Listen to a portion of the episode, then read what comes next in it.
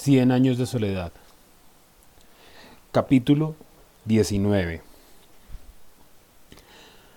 Amaranta Úrsula regresó con los primeros ángeles de diciembre, empujada por brisas de velero, llevando al esposo amarrado por el cuello con un cordel de sedal. Apareció sin ningún anuncio, con un vestido color de marfil, un hilo de perlas que le daba casi a las rodillas, sortijas de esmeraldas y topacios, y el cabello redondo y liso rematado en las orejas con puntas de golondrinas. El hombre con quien se había casado seis meses antes era un flamenco maduro, esbelto, con aires de navegante. No tuvo sino que empujar la puerta de la sala para comprender que su ausencia había sido más prolongada y demoledora de lo que ella suponía. Dios mío, gritó, más alegre que alarmada. ¿Cómo se ve que no hay una mujer en esta casa? El equipaje no cabía en el corredor. Además del antiguo baúl de Fernanda con que la mandaron al colegio, llevaba dos roperos verticales, cuatro maletas grandes, un talego para las sombrillas, ocho cajas de sombreros, una jaula gigantesca con medio centenar de canarios y el velocípedo del marido, desarmado dentro de un estuche especial que permitía llevarlo como un violonchelo. Ni siquiera se permitió un día de descanso al cabo del largo viaje. Se puso un gastado overol de lienzo que había llevado el esposo con otras prendas de motorista y emprendió una nueva restauración de la casa. Desbandó las hormigas coloradas que ya se habían apoderado del corredor. Resucitó los rosales, arrancó la maleza de raíz y volvió a sembrar helechos, oréganos y begonias en los tiestos del pasamanos. Se puso al frente de una cuadrilla de carpinteros, cerrajeros y albañiles que resanaron las grietas de los pisos, enquiciaron puertas y ventanas, renovaron los muebles y blanquearon las paredes por dentro y por fuera, de modo que tres meses después de su llegada se respiraba otra vez el aire de juventud y de fiesta que hubo en los tiempos de la pianola. Nunca se vio en la casa a nadie con mejor humor a toda hora y en cualquier circunstancia, ni a nadie más dispuesto a cantar y bailar, y a tirar en la basura las cosas y las costumbres revenidas. De un escobazo acabó con los recuerdos funerarios y los montones de cherembecos inútiles y aparatos de superstición que se apelotonaban en los rincones, y lo único que conservó, por gratitud a Úrsula, fue el daguerrotipo de remedios en la sala. Miren qué lujo, gritaba muerta de risa una bisabuela de 14 años. Cuando uno de los albañiles le contó que la casa estaba poblada de aparecidos y que el único modo de espantarlos era buscando los tesoros que habían dejado enterrados, ella replicó entre carcajadas que no creía en supersticiones de hombres. Era tan espontánea, tan emancipada, con un espíritu tan moderno y libre, que Aureliano no supo qué hacer con el cuerpo cuando la vio llegar. ¡Qué bárbaro! Gritó ella, feliz, con los brazos abiertos. Miren cómo ha crecido mi adorado antropófago. Antes de que él tuviera tiempo de reaccionar, ya ella había puesto un disco en el gramófono portátil que llevó consigo y estaba tratando de enseñarle los bailes de moda.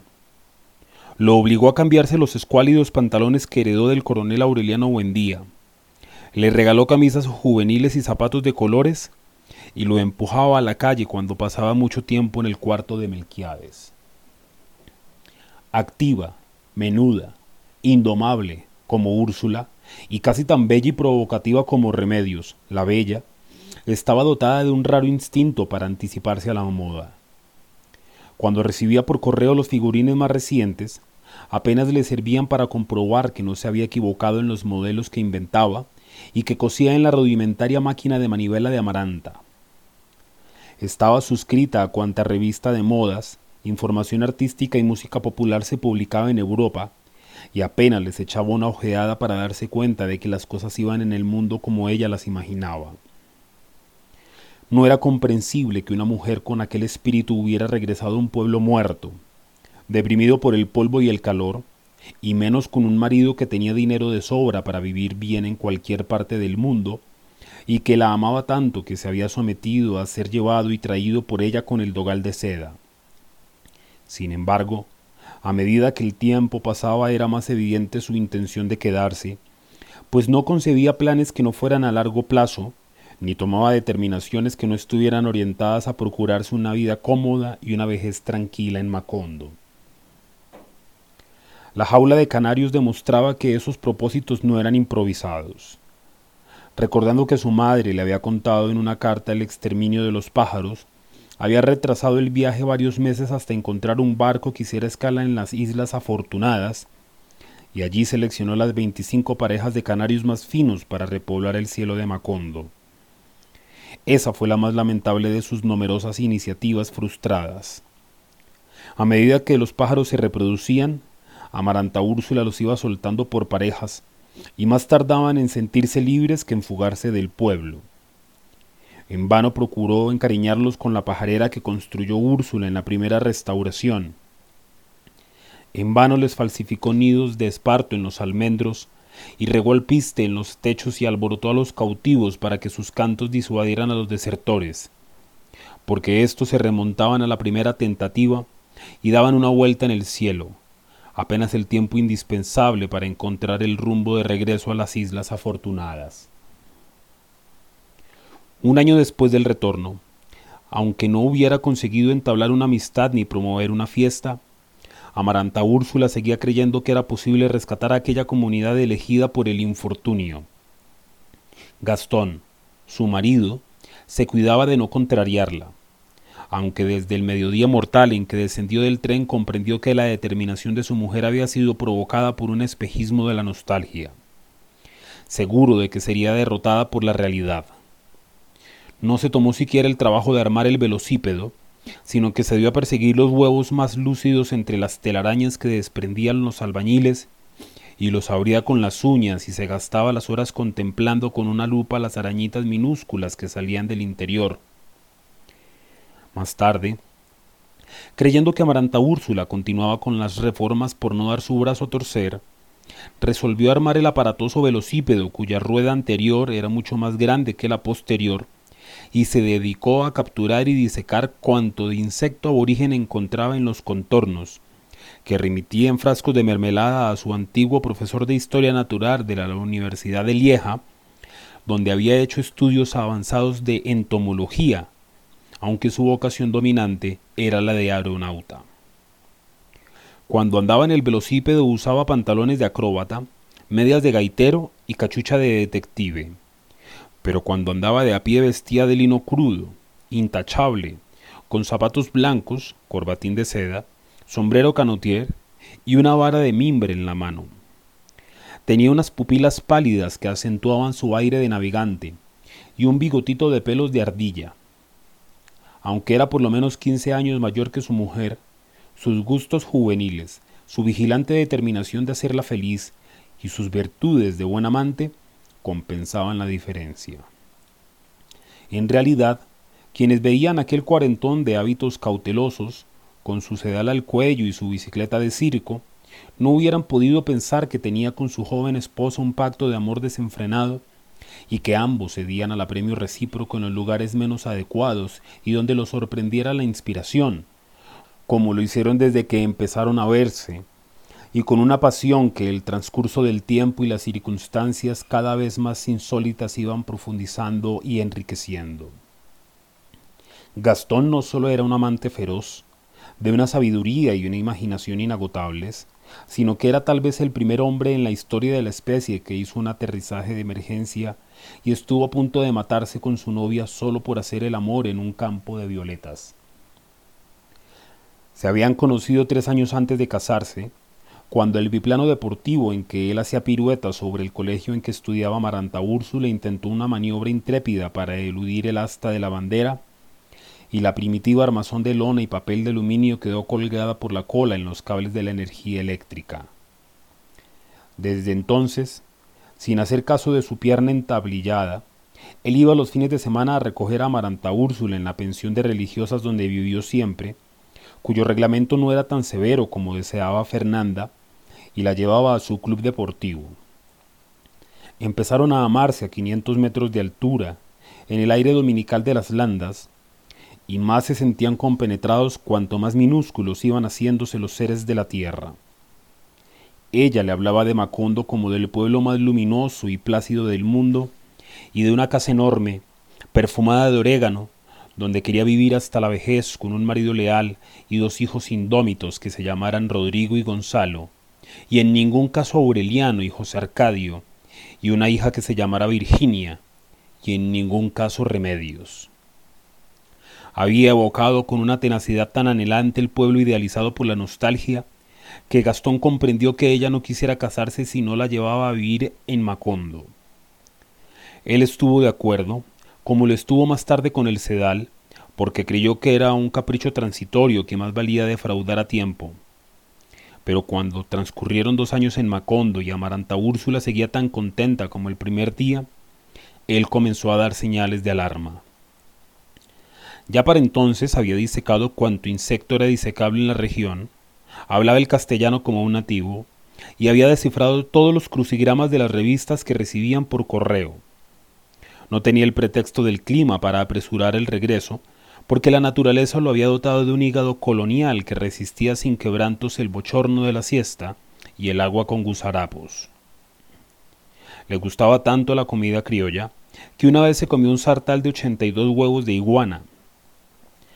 Amaranta Úrsula, en cambio, se hacía llevar en el tren pescados y mariscos en cajas de hielo, carnes en latas y frutas almibaradas, que era lo único que podía comer, y seguía vistiéndose a la moda europea y recibiendo figurines por correo, a pesar de que no tenía dónde ir ni a quién visitar, y de que a esas alturas su marido carecía de humor para apreciar sus vestidos cortos, sus fieltros ladeados y sus collares de siete vueltas.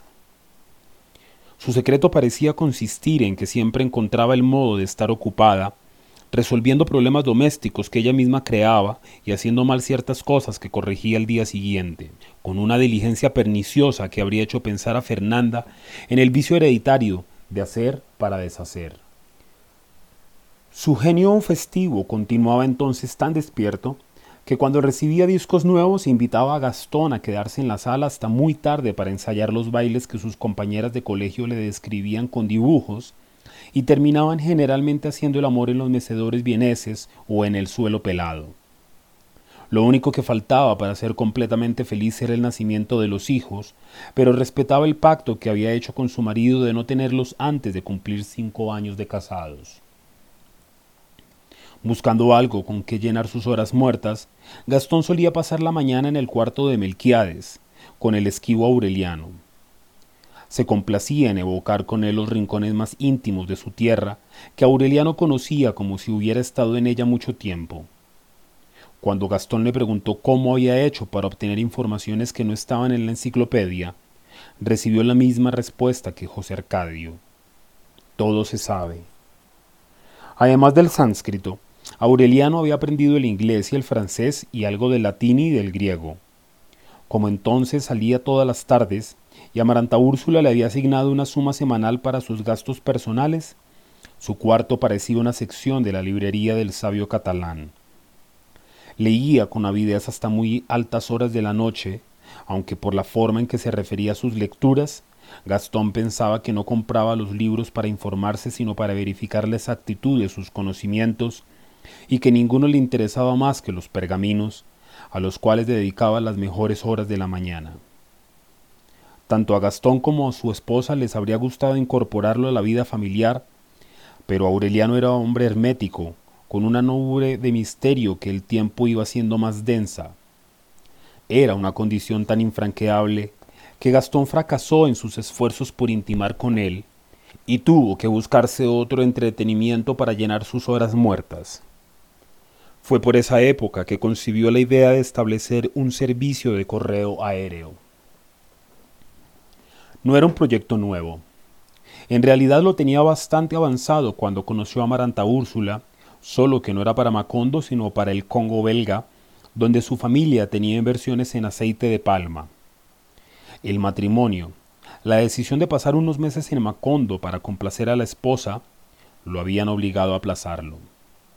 Pero cuando vio que Amaranta Úrsula estaba empeñada en organizar una junta de mejoras públicas y hasta se reía de él por insinuar la posibilidad del regreso, comprendió que las cosas iban para largo y volvió a establecer contacto con sus olvidados socios de Bruselas, pensando que para ser pionero daba lo mismo el Caribe que el África.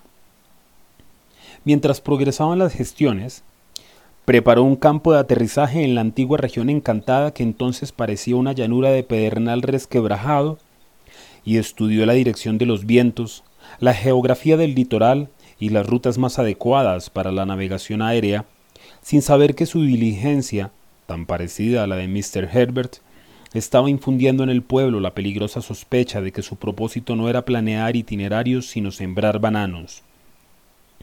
Entusiasmado con una ocurrencia que después de todo podía justificar su establecimiento definitivo en Macondo, hizo varios viajes a la capital de la provincia, se entrevistó con las autoridades y obtuvo licencias y suscribió contratos de exclusividad.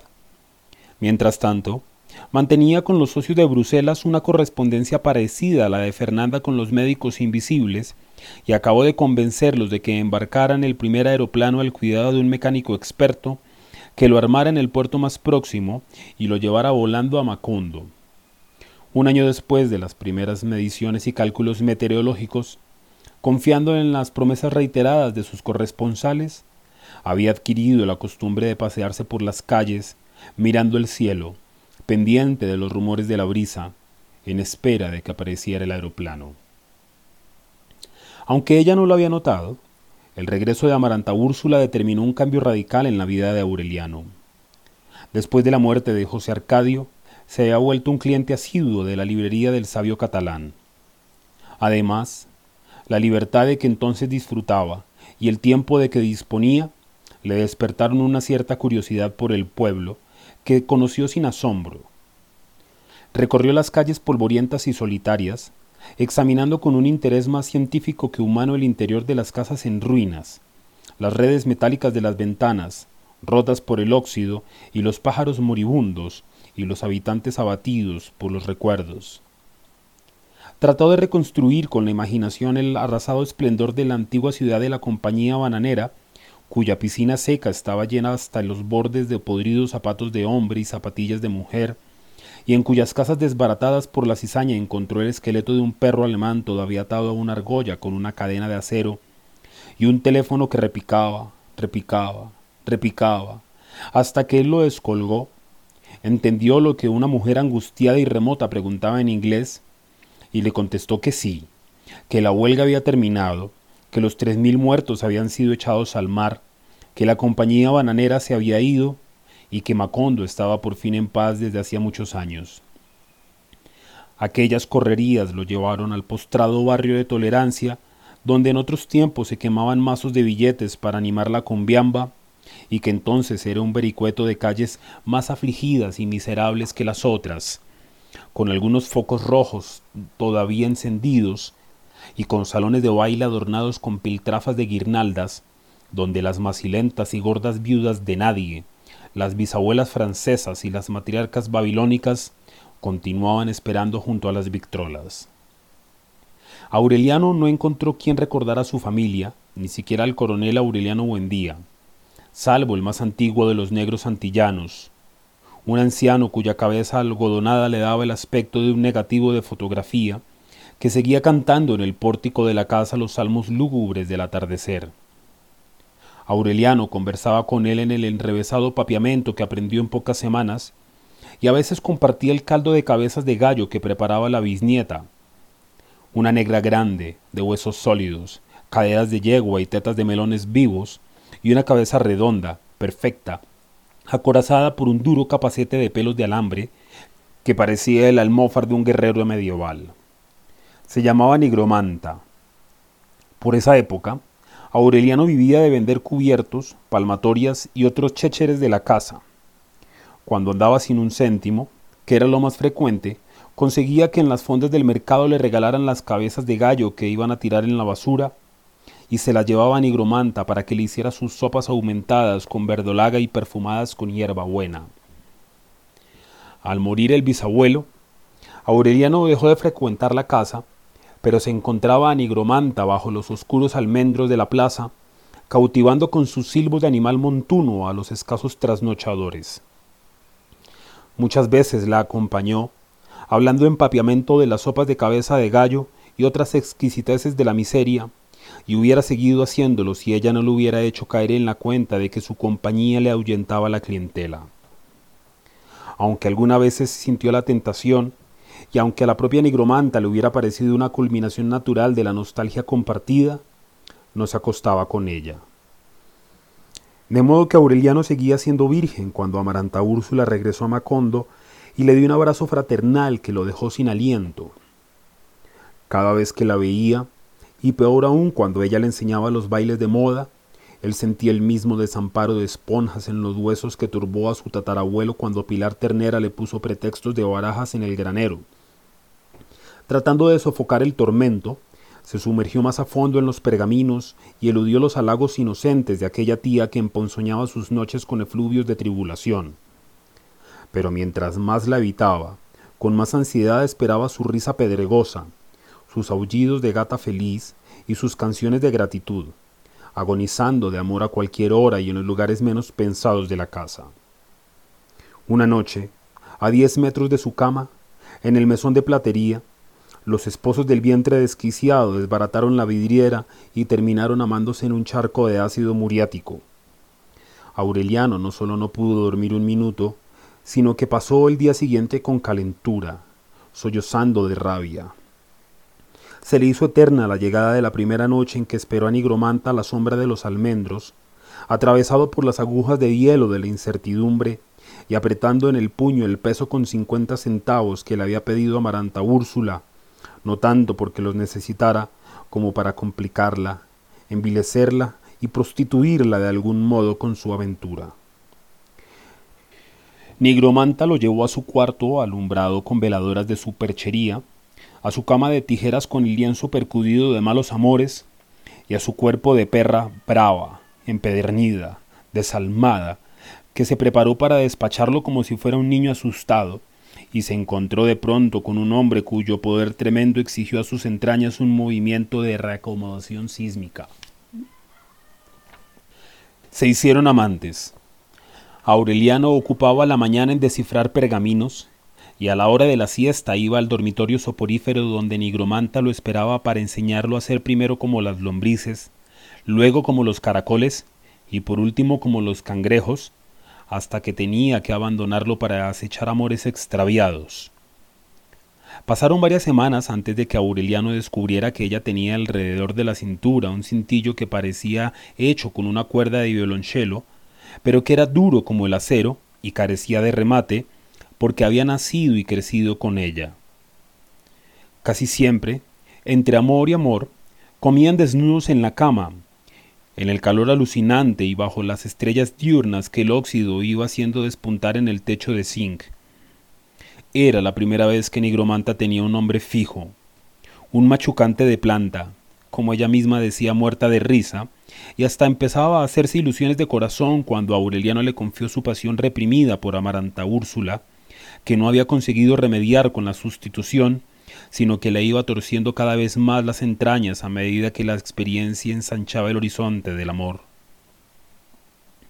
Entonces Nigromanta siguió recibiéndolo con el mismo calor de siempre, pero se hizo pagar los servicios con tanto rigor que cuando Aureliano no tenía dinero se los cargaba en la cuenta que no llevaba con números sino con rayitas que iba trazando con la uña del pulgar detrás de la puerta. Al anochecer, Mientras ella se quedaba barloventeando en las sombras de la plaza, Aureliano pasaba por el corredor como un extraño, saludando apenas a Amaranta Úrsula y a Gastón, que de ordinario cenaban a esa hora, y volvía a encerrarse en el cuarto, sin poder leer ni escribir, ni siquiera pensar, por la ansiedad que le provocaban las risas, los cuchicheos, los retosos preliminares y luego las explosiones de felicidad agónica que colmaban las noches de la casa. Esa era su vida dos años antes de que Gastón empezara a esperar el aeroplano. Y seguía siendo igual la tarde en que fue a la librería del sabio catalán y encontró a cuatro muchachos despotricadores, encarnizados en una discusión sobre los métodos de matar cucarachas en la Edad Media. El viejo librero, conociendo la afición de Aureliano por libros que solo había leído Beda el Venerable, lo instó con una cierta malignidad paternal a que terciara en la controversia y él ni siquiera tomó aliento para explicar que las cucarachas, el insecto alado más antiguo sobre la tierra, era ya la víctima favorita de los chancletazos en el Antiguo Testamento, pero que como especie era definitivamente refractaria a cualquier método de exterminio, desde las rebanadas de tomate con bórax hasta la harina con azúcar, pues sus 1603 variedades habían resistido a la más remota, tenaz y despiadada persecución que el hombre había desatado desde sus orígenes contra ser viviente alguno, inclusive el propio hombre, hasta el extremo de que así como se atribuía al género humano un instinto de reproducción, debía atribuirse el otro más definido y apremiante, que era el instinto de matar cucarachas, y que si éstas habían logrado escapar a la ferocidad humana era porque se había refugiado en las tinieblas, donde se hicieron invulnerables por el miedo congénito del hombre a la oscuridad, pero en cambio se volvieron susceptibles al esplendor del mediodía, de modo que ya en la Edad Media, en la actualidad y por los siglos de los siglos, el único método eficaz para matar cucarachas era el deslumbramiento solar. Aquel fatalismo enciclopédico fue el principio de una gran amistad. Aureliano siguió reuniéndose todas las tardes con los cuatro discutidores, que se llamaban Álvaro, Germán, Alfonso y Gabriel, los primeros y últimos amigos que tuvo en la vida. Para un hombre como él, encastillado en la realidad escrita, aquellas sesiones tormentosas que empezaban en la librería a las seis de la tarde y terminaban en los burdeles al amanecer fueron una revelación. No se le había ocurrido pensar hasta entonces que la literatura fuera el mejor juguete que se había inventado para burlarse de la gente, como lo demostró Álvaro en una noche de parranda. Había de transcurrir algún tiempo antes de que Aureliano se diera cuenta de que tanta arbitrariedad tenía origen en el ejemplo del sabio catalán, para quien la sabiduría no valía la pena si no era posible servirse de ella para inventar una manera nueva de preparar los garbanzos la tarde en que Aureliano sentó cátedra sobre las cucarachas. La discusión terminó en la casa de las muchachitas que se acostaban por hambre, un burdel de mentiras en los arrabales de Macondo. La propietaria era una mamá santa sonriente, atormentada por la manía de abrir y cerrar puertas. Su eterna sonrisa parecía provocada por la credulidad de los clientes, que admitían como algo cierto un establecimiento que no existía sino en la imaginación, porque allí hasta las cosas tangibles eran irreales. Los muebles que se desarmaban al sentarse, la victrola destripada en cuyo interior había una gallina incubando, el jardín de flores de papel, los almanaques de años anteriores a la llegada de la compañía bananera, los cuadros con litografías recortadas de revistas que nunca se editaron, hasta las putitas tímidas que acudían del vecindario cuando la propietaria les avisaba que habían llegado clientes eran una pura invención. Aparecían sin saludar, con los trajecitos floreados de cuando tenían cinco años menos, y se los quitaban con la misma inocencia con que se los habían puesto, y en el paroxismo del amor exclamaban asombradas ¡Qué barbaridad! Mira cómo se está cayendo ese techo. Y tan pronto como recibían su peso con cincuenta centavos se los gastaban en un pan y un pedazo de queso que les vendía la propietaria, más risueña que nunca, porque solamente ella sabía que tampoco esa comida era de verdad. Aureliano, cuyo mundo de entonces empezaba en los pergaminos de Melquiades y terminaba en la cama de Nigromanta, encontró en el burdelito imaginario una cura de burro para la timidez. Al principio no lograba llegar a ninguna parte, en unos cuartos donde la dueña entraba en los mejores momentos del amor y hacía toda clase de comentarios sobre los encantos íntimos de los protagonistas pero con el tiempo llegó a familiarizarse tanto con aquellos percances del mundo que una noche más desquiciada que las otras se desnudó en la salita de recibo y recorrió la casa llevando en equilibrio una botella de cerveza sobre su masculinidad inconcebible. Fue él quien puso de moda las extravagancias que la propietaria celebraba con su sonrisa eterna, sin protestar, sin creer en ellas. Lo mismo cuando Germán trató de incendiar la casa para demostrar que no existía, que cuando Alfonso le torció el pescuezo al loro y lo echó en la olla donde empezaba a hervir el zancocho de gallina. Aunque Aureliano se sentía vinculado a los cuatro amigos por un mismo cariño y una misma solidaridad, hasta el punto de que pensaba en ellos como si fueran uno solo, estaba más cerca de Gabriel que de los otros. El vínculo nació la noche en que él le habló casualmente del coronel Aureliano Buendía, y Gabriel fue el único que no creyó que se estuviera burlando de alguien. Hasta la dueña, que no solía intervenir en las conversaciones, discutió con una rabiosa pasión de comadrona que el coronel Aureliano Buendía, de quien efecto había oído hablar alguna vez, era un personaje inventado por el gobierno como un pretexto para matar liberales. Gabriel, en cambio, no ponía en duda la realidad del coronel Aureliano Buendía, porque había sido compañero de armas y amigo inseparable de su bisabuelo, el coronel Gerineldo Márquez. Aquellas veleidades de la memoria eran todavía más críticas cuando se hablaba de la matanza de los trabajadores.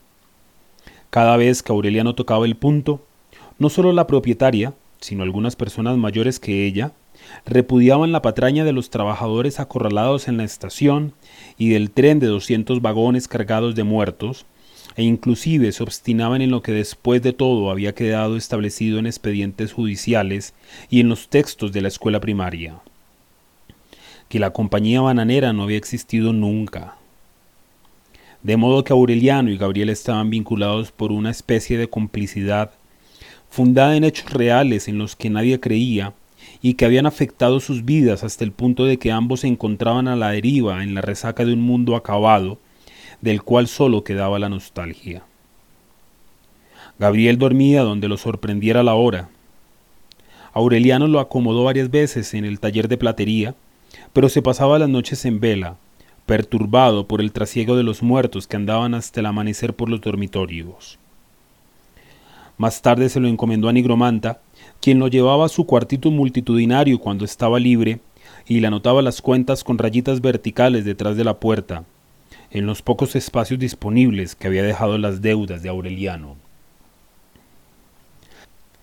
A pesar de su vida desordenada, todo el grupo trataba de hacer algo perdurable a instancias del sabio catalán.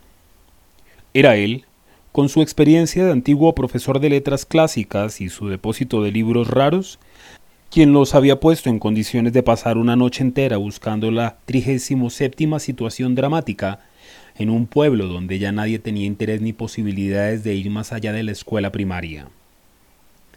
Fascinado por el descubrimiento de la amistad, aturdido por los hechizos de un mundo que le había sido vedado por la mezquindad de Fernanda, Aureliano abandonó el escrutinio de los pergaminos precisamente cuando empezaban a revelársele como predicciones en versos cifrados.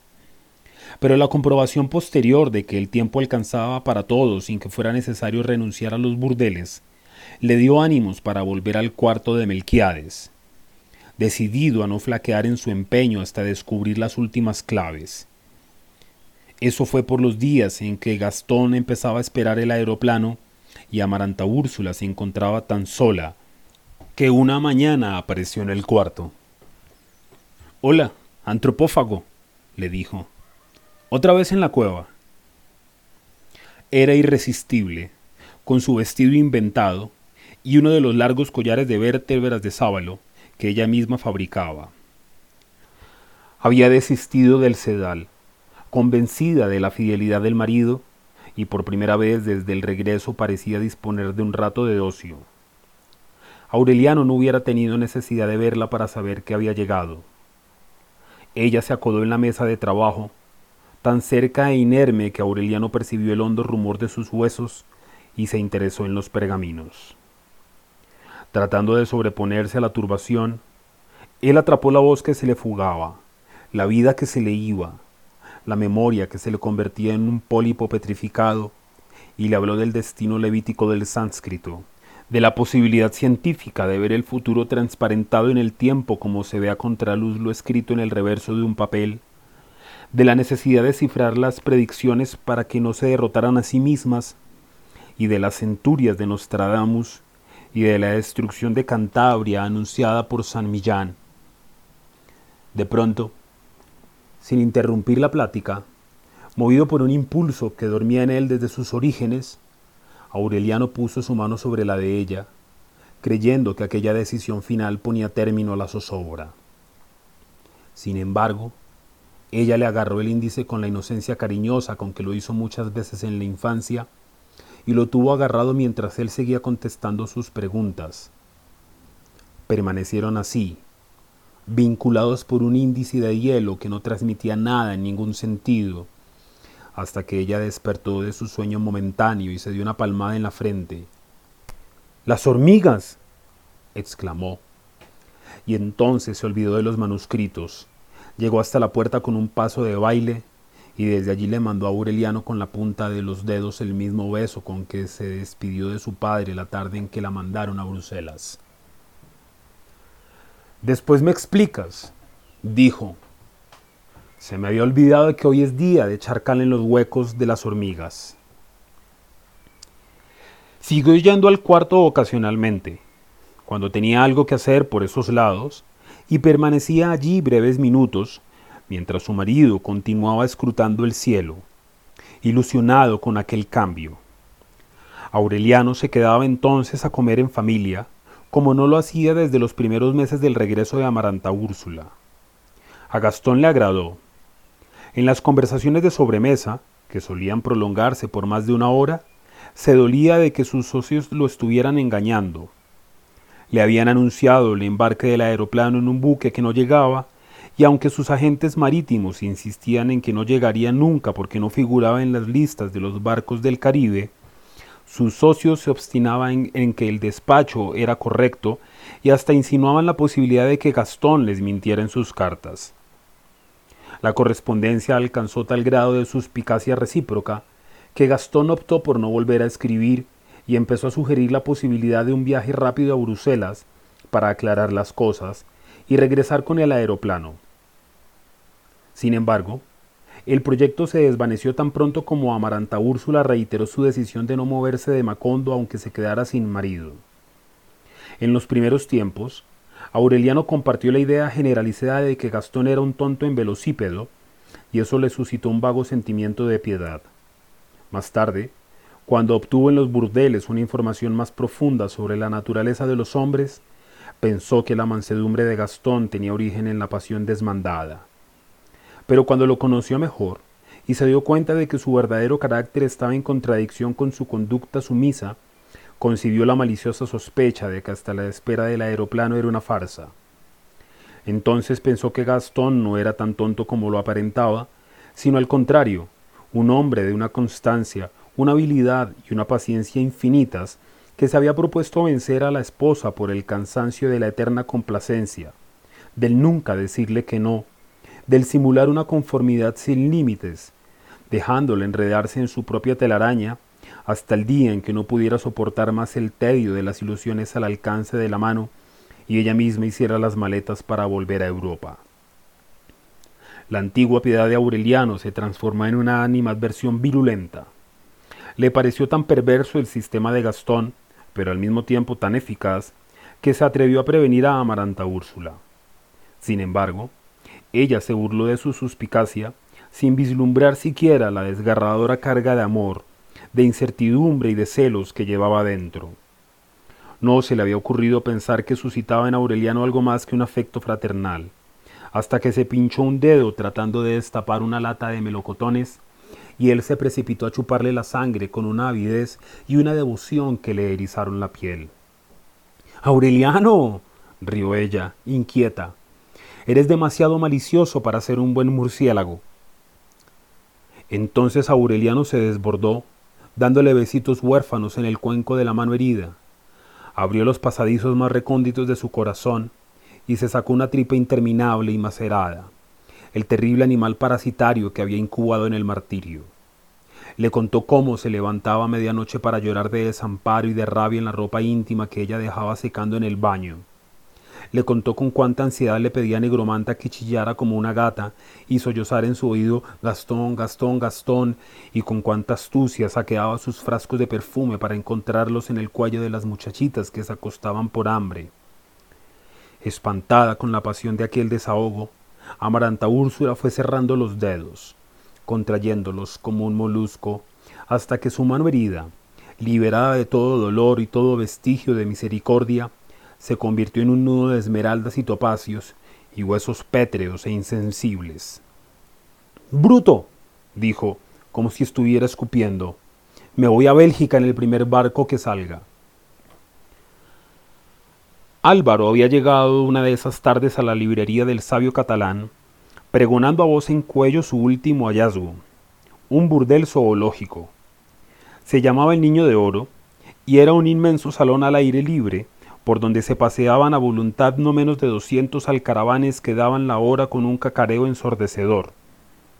En los corrales de alambre que rodeaban la pista de baile, y entre grandes camelias amazónicas, había garzas de colores, caimanes cebados como cerdos, serpientes de doce cascabeles y una tortuga de concha dorada que se zambullía en un minúsculo océano artificial.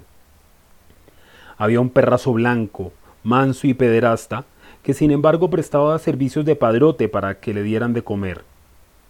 El aire tenía una densidad ingenua, como si lo acabaran de inventar, y las bellas mulatas que esperaban sin esperanza entre pétalos sangrientos y discos pasados de moda conocían oficios de amor que el hombre había dejado olvidados en el paraíso terrenal.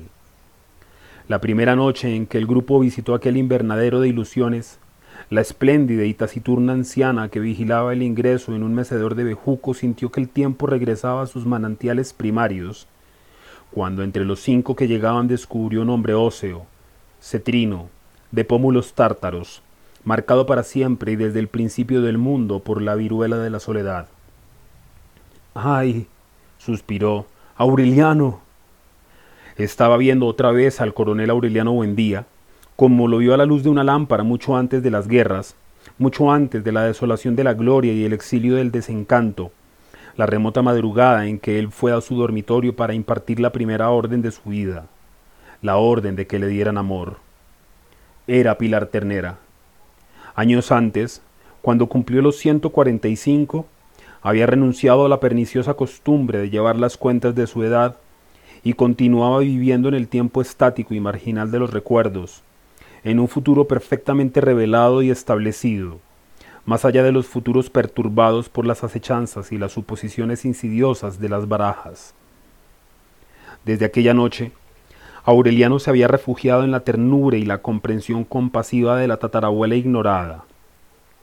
Sentada en el mecedor de bejuco, ella evocaba el pasado, reconstruía la grandeza y el infortunio de la familia y el arrasado esplendor de Macondo, mientras Álvaro asustaba a los caimanes con sus carcajadas de estrépito, y Alfonso inventaba la historia truculenta de los alcaravanes que le sacaron los ojos a picotazos a cuatro clientes que se portaron mal la semana anterior, y Gabriel estaba en el cuarto de la mulata pensativa que no cobraba el amor con dinero, sino con cartas para un novio contrabandista que estaba preso al otro lado del Orinoco, porque los guardias fronterizos lo habían purgado y lo habían sentado luego en una vacinilla que quedó llena de mierda con diamantes. Aquel burdel verdadero, con aquella dueña maternal, era el mundo con que Aureliano había soñado en su prolongado cautiverio. Se sentía tan bien, tan próximo al acompañamiento perfecto, que no pensó en otro refugio la tarde en que Amaranta Úrsula le desmigajó las ilusiones fue dispuesto a desahogarse con palabras, a que alguien le zafara los nudos que le oprimían el pecho, pero solo consiguió soltarse en un llanto fluido y cálido y reparador, en el regazo de Pilar Ternera. Ella lo dejó terminar, rascándole la cabeza con la yema de los dedos, y sin que él le hubiera revelado que estaba llorando de amor, ella reconoció de inmediato el llanto más antiguo de la historia del hombre. Bueno, niñito, lo consoló. Ahora dime quién es. Cuando Aureliano se lo dijo, Pilar Ternera emitió una risa profunda, la antigua risa expansiva que había terminado por parecer un cucurruteo de palomas. No había ningún misterio en el corazón de un buen día que fuera impenetrable para ella, porque un siglo de naipes y de experiencia le había enseñado que la historia de la familia era un engranaje de repeticiones irreparables, una rueda giratoria que hubiera seguido dando vueltas hasta la eternidad de no haber sido por el desgaste progresivo e irremediable del eje. No te preocupes, sonrió. En cualquier lugar en que esté ahora, ella te está esperando. Eran las cuatro y media de la tarde, cuando Amaranta Úrsula salió del baño. Aureliano la vio pasar frente a su cuarto, con una bata de pliegues tenues y una toalla enrollada en la cabeza como un turbante. La siguió casi en puntillas, tambaleándose de la borrachera, y entró al dormitorio nupcial en el momento en que ella se abrió la bata y se la volvió a cerrar espantada. Hizo una señal silenciosa hacia el cuarto contiguo, cuya puerta estaba entreabierta y donde Aureliano sabía que Gastón empezaba a escribir una carta. Vete, dijo sin voz. Aureliano sonrió. La levantó por la cintura con las dos manos, como una maceta de begonias, y la tiró boca arriba en la cama. De un tirón brutal la despojó de la túnica de baño antes de que ella tuviera tiempo de impedirlo y se asomó al abismo de una desnudez recién lavada que no tenía un matiz de la piel, ni una veta de vellos, ni un lunar recóndito que él no hubiera imaginado en las tinieblas de otros cuartos. Amaranta Úrsula se defendía sinceramente, con astucias de hembra sabia, comadrejeando el escurridizo y flexible y fragante cuerpo de comadreja, mientras trataba de destroncarle los riñones con las rodillas y le alacraneaba la cara con las uñas, pero sin que él ni ella emitieran un suspiro que no pudiera confundirse con la respiración de alguien que contemplara el parsimonioso crepúsculo de abril por la ventana abierta. Era una lucha feroz, una batalla muerte, que sin embargo parecía desprovista de toda violencia, porque estaba hecha de agresiones distorsionadas y evasivas espectrales, lentas, cautelosas, solemnes, de modo que entre una y otra había tiempo para que volvieran a florecer las petunias, y Gastón olvidara sus sueños de aeronauta en el cuarto vecino, como si fueran dos amantes enemigos tratando de reconciliarse en el fondo de un estanque diáfano. En el fragor del encarnizado y ceremonioso forcejeo, Amaranta Úrsula comprendió que la meticulosidad de su silencio era tan irracional que habría podido despertar las sospechas del marido contiguo, mucho más que los estrépitos de guerra que trataban de evitar. Entonces empezó a reír con los labios apretados, sin renunciar a la lucha, pero defendiéndose con mordiscos falsos y descomadrejeando el cuerpo poco a poco, hasta que ambos tuvieron conciencia de ser al mismo tiempo adversarios y cómplices, y la brega degeneró en un retozo convencional, y las agresiones se volvieron caricias. De pronto, casi jugando, como una travesura más, Amaranta Úrsula descuidó la defensa, y cuando trató de reaccionar, asustada de lo que ella misma había hecho posible, ya era demasiado tarde. Una conmoción descomunal la inmovilizó en su centro de gravedad, la sembró en su sitio, y su voluntad defensiva fue demolida por la ansiedad irresistible de descubrir que eran los silbos anaranjados y los globos invisibles que la esperaban al otro lado de la muerte. Apenas tuvo tiempo de estirar la mano y buscar a ciegas la toalla, y meterse una mordaza entre los dientes, para que no se le salieran los chillidos de gata que ya le estaban desgarrando las entrañas.